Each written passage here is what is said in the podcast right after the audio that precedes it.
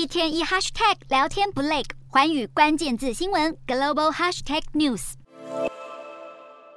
白雪纷飞，覆盖建筑物，创造银白世界。乌克兰首都基辅在十七号迎来入冬第一场雪。不过，这样的景象对乌克兰当局来说可不是值得高兴的事。俄军近期针对乌国能源基础设施发动多起空袭，造成巨大破坏。